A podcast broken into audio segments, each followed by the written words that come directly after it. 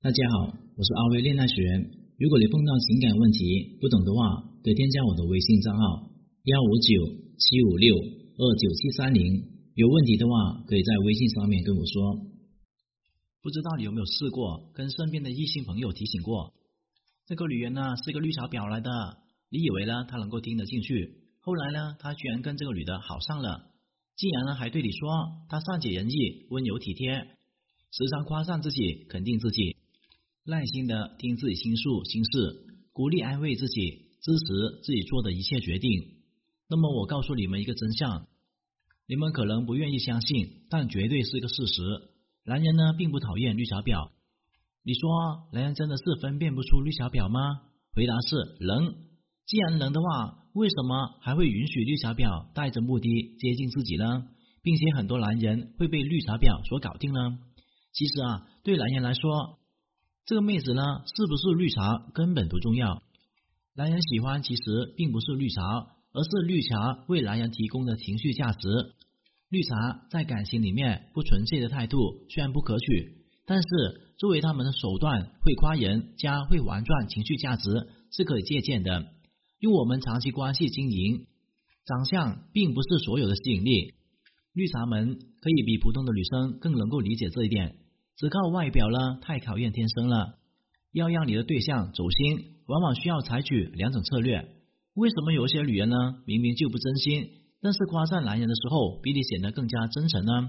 会夸赞人是一个非常有用的社会性的一个技能，不仅仅能够满足他人情绪的需求，还能够帮助你获得很多很有用的信息。有很多女生呢，会因为脱单的问题而发愁。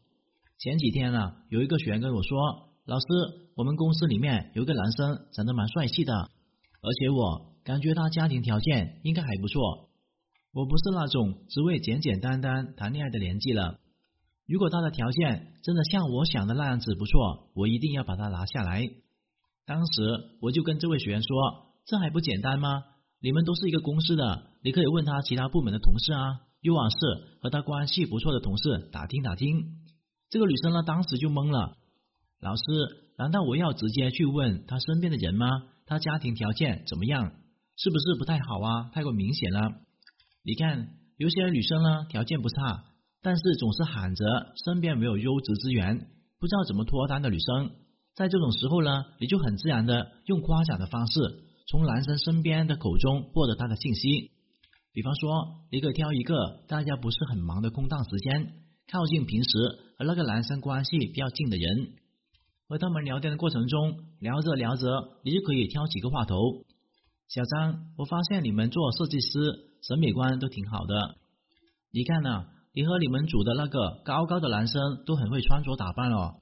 这时对方对你肯定没有什么戒备心，他就会说：“哦，你说那个小胡啊。”然后你就可以直接问了：“我感觉你们两个人特别的熟悉，你们该不会是校友吧？”天呐！我感觉你们学校出来的男生质量太高了。这个时候呢，对方可能会否认，不是的，他刚出国了，好像从小的时候就出国了，所以呢，审美观比较西化。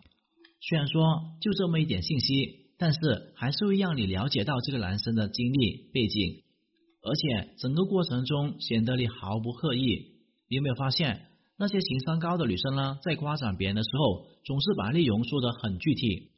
我经常教育我的学员说。男人需要被认可，需要被满足成就感，所以你需要多夸奖一下他。有的女生就跟我说：“老师，我夸赞男生就觉得自己特别的假，对方也会觉得很尴尬，这怎么办呢？”我在想啊，你们在夸赞人的时候，是不是用“你好棒哦，你太优秀了，你真厉害”这样的语句呢？非常流于表面，越是概括性的夸赞，越会让人觉得你不真诚。你看看人家高情商的女生是如何夸赞男人的呢？比方说，男生帮她提个重物，她肯定不会说谢谢你真厉害，而是会说感觉你拿这么重的东西呢，好像跟玩似的。果然有八块腹肌的男人就是不一样。再比方说，男人帮助他很简单装个系统，他也会说我觉得呢，你和外表一点都不一样，你看起来像那种特别 man、性格特别强硬的男人。没有想到你这么有耐心，那么简单的事情也会认真的帮助我。这样的夸赞是不是比较具体呢？当你夸赞别人的时候，一定要在用心的问自己哪里厉害在哪里，好在哪里，我佩服他在哪里，然后就需要回答这个哪里。你的夸奖呢，一定会具体化而触动对方，甚至产生神奇的效果。如果你是被夸赞的那个人，你的第一个反应应该不会觉得他在对你说客气的话。因为人家呢，每一句话夸赞都是有事实去支撑的。那么，如何才能够玩转情绪价值呢？有很多人对情绪价值这四个字有所误解，认为情绪价值就是装柔弱，让男人觉得你楚楚可怜。电视剧里面那些给总裁倒杯水都能够洒在人家身上，柔弱、无辜、小白的伎俩，在现实世界里面就会被当成小脑发育不完全。那么情绪价值呢，可以分为对内还有对外的使用。对内呢，就是指能控制好自己情绪，能够把好的情绪传递给他人；对外指的是通过自己的方式影响他人的情绪。举一个例子，如果你的男朋友呢跟你约会迟到了半个小时，你在马路旁边等了很久，冻到脚都发麻的时候，你心情一定是愤怒、暴躁、纳闷的。这个时候，男朋友来电。你可能呢会对电话那头发现，等你好久了，怎么那么不靠谱呢？气死我了！这个时候呢，他应该道歉并且安慰你。但如果说他是一个钢铁直男的话，一言不合还可能跟你吵起来，因为他觉得呢自己因为堵车、加班等因素迟到，本来就是焦虑又愧疚，这本身就是一种压力。而见到你之后，又被你骂得狗血淋头。他的情绪会特别的负面、烦躁，即便不吵起来了，这样的负面情绪也会让他觉得这次约会和你在一起体验非常不好。这种不愉快的体验次数越多，他就会慢慢对你失去了热情。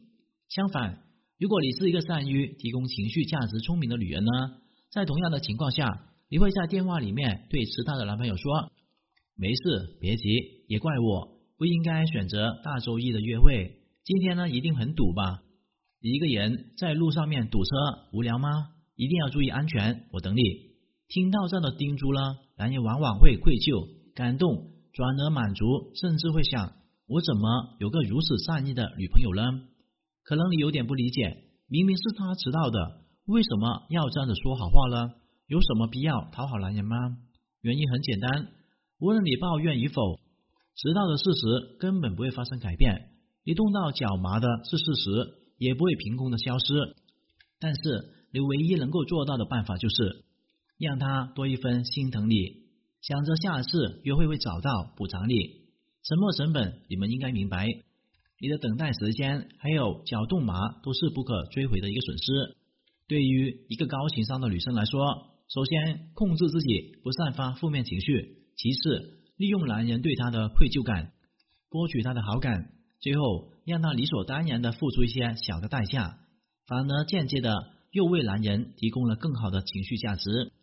当然，普通人呢不能够靠这个课程就摇身一变成为一个高情商的女性，但是至少你提升情商的意识已经觉醒了，知道什么做才是对自己最好的。